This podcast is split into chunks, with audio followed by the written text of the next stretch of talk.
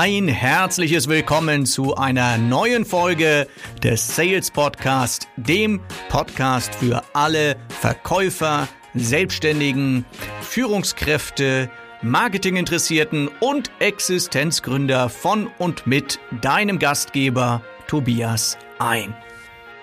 Und wir haben die Woche des Telefons. Die Woche der Telefonakquise haben wir. Und deshalb geht es natürlich in dieser Folge wieder um das Thema Telefon. Und am Ende gibt es noch eine kleine Bekanntmachung. Vielleicht ahnst du schon, worum es geht. Also heute das Thema, das solltest du auf keinen Fall am Telefon sagen. Also es gibt so ein paar Sachen, fünf bei der Zahl habe ich mir hier mal rausgesucht, die du nicht sagen sollst in der Telefonakquise, im Gespräch mit deinem Kunden. Und ich werde dir auch kurz erklären, warum. Also, kommen wir zum ersten Punkt. Was du nicht, niemals, überhaupt nicht, gar nicht sagen sollst am Telefon, ist der Satz, ich wollte mal fragen. Ähm, nee, geht gar nicht, dieser Satz. Warum?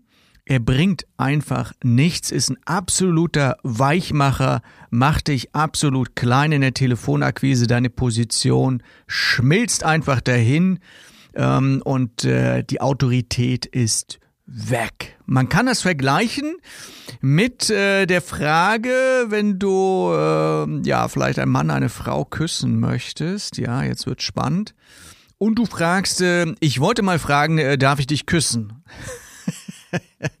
also ich mache das bei meiner Frau nicht. Ich frage da nicht. Äh, erstens, weil ich weiß, dass sie äh, das mag und zweitens, weil man das nicht macht. Also man fragt doch nicht, äh, ich wollte mal fragen, ob ich dich küssen darf. Also wenn, äh, dann machen. Ja, also die, die, der Satz, ich wollte mal fragen, bitte, dann frag doch einfach. Wenn du eine Frage hast am Telefon, dann Frag sie einfach und frag nicht, ob du fragen darfst. Also das ist ein absoluter Weichmacher, geht gar nicht. Das wäre so der erste Satz.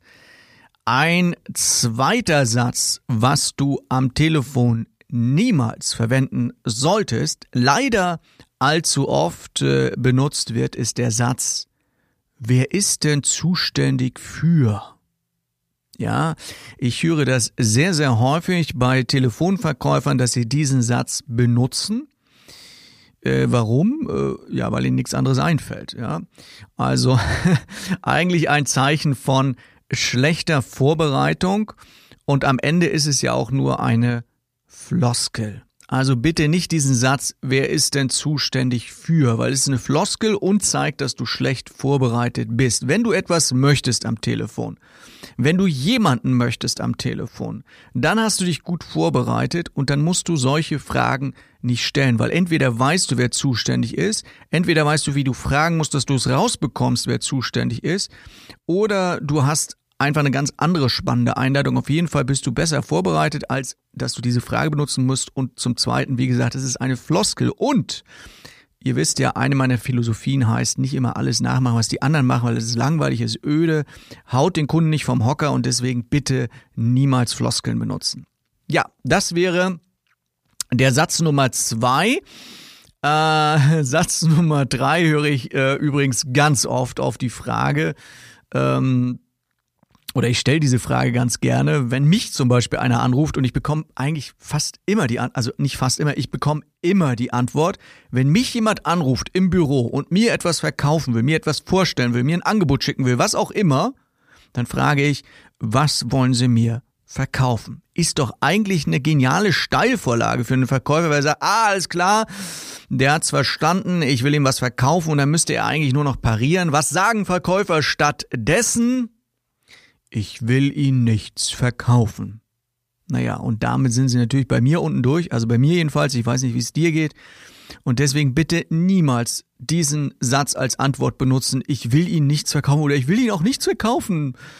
Ich will Sie nur informieren, ich äh, möchte Sie nur was fragen. Nee, am Ende möchtest du was verkaufen, also sei bitte ehrlich. Ihr wisst, ich bin für ehrliches Verkaufen, offen und ehrlich dem Kunden gegenüber kommunizieren und dann wird das auch was. Ja, das war der dritte Satz, den du niemals benutzen solltest am Telefon. Und der vierte Satz, den höre ich sehr, sehr oft, also in den letzten zwei Jahren gefühlt bei jedem zweiten Telefonat. auch wenn ich bei Firmen bin und dort Verkäufer schule, eins zu eins Coaching mache mit Y-Kabel im Telefon, ich höre immer wieder diesen Satz und mittlerweile weiß ich auch, wo er herkommt, nämlich der Satz, ähm, bla bla bla bla bla und dann, also nicht bla bla bla, aber der Verkäufer erzählt was und dann am Ende fragt er, wie klingt das für Sie? Hast du vielleicht auch schon mal gehört, ne? Wie klingt das für Sie? Also ich habe da ein ganz besonderes Angebot und äh, ich schicke Ihnen das da mal zu, dann telefonieren wir nochmal. Wie klingt das für Sie? Ja, wie klingt das für dich, wenn du das hörst? Also für mich klingt das wie eine Floskel aus dem Verkäufer Grundschulbuch.